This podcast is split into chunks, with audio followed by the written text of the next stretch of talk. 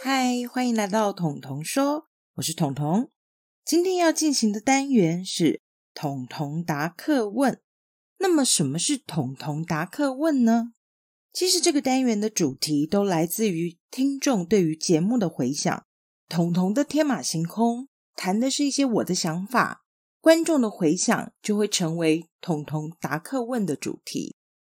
在上一次彤彤的天马行空里面，我们聊到了刺。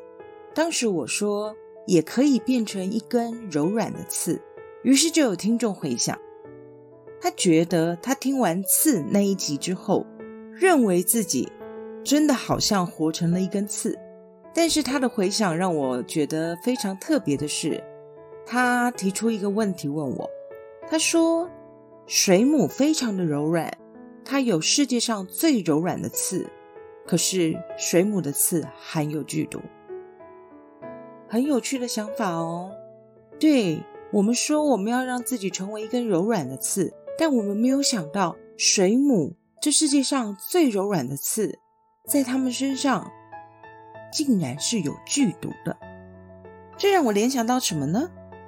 人生中也有很多的水母，看似柔软，看似温和体贴，看似无害，但是它们柔软的背后，卑微的背后。常常隐藏了水母的剧毒。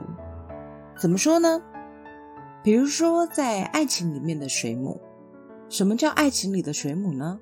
有些男生在追求的时候会非常的殷勤，非常的体贴、温柔，然后又关心你的生活，这是他显示自己像水母一般柔软的特性，让你觉得他十分无害，看似非常的无害，但。当到手了之后，他很可能在某一个时间，他就渐渐的成为了一个渣男。也就是说，他用水母的姿态接近了你，但是离开的时候，他却用水母那根最柔软的刺释放了剧毒，让你痛不欲生。这样，渣男或渣女应该也算是爱情中的水母，亲情中也有水母。什么叫亲情中的水母呢？我经常比喻的是一种情绪勒索跟道德绑架。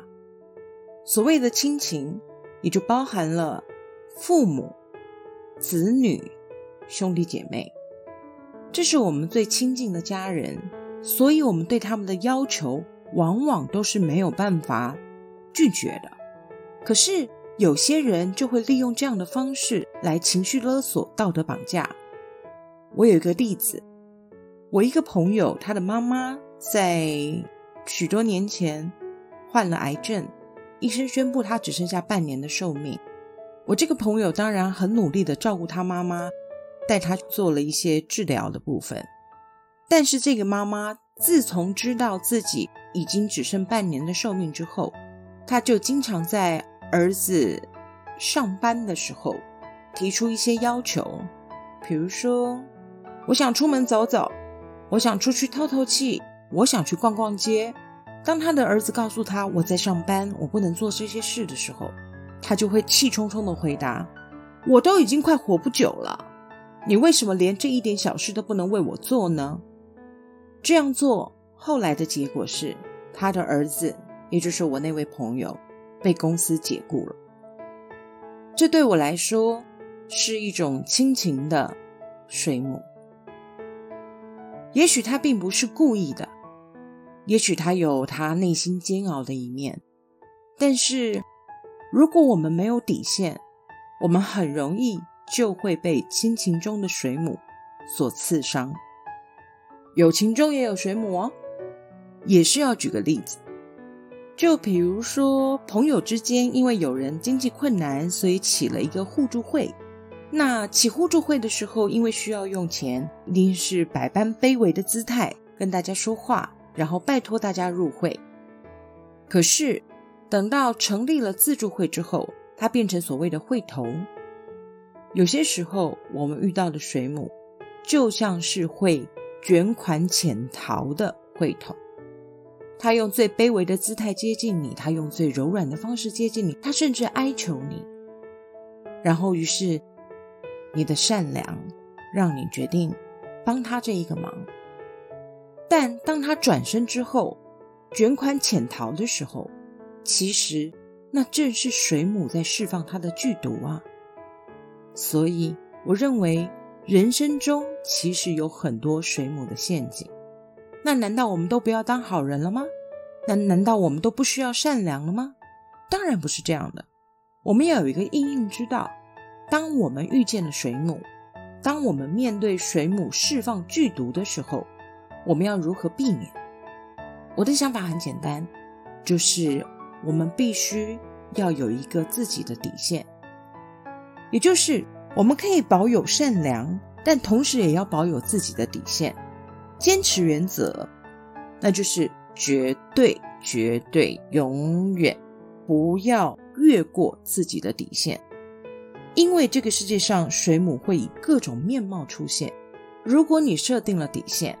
那么，就算你的善良让你去做了一些帮助别人的事，或者被情绪勒索，如果你有自己的底线，那么在我们保有善良的同时，其实也能够自保。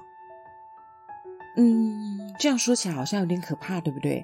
这个世界上的水母这么多，可是我要讲的是，也有很多水母，它不会对你释放剧毒的。彤彤的答客问呢？今天就要到这里结束，期待你们对于节目的回响。不要忘喽，你们的回响通通都会成为彤彤答客问的主题。非常谢谢这位回响的听众，你让我对水母又有了更深一层的思考。对我也要注意人生中的水母，千万不要掉进水母的陷阱里哦。彤彤说：“我们下次见。”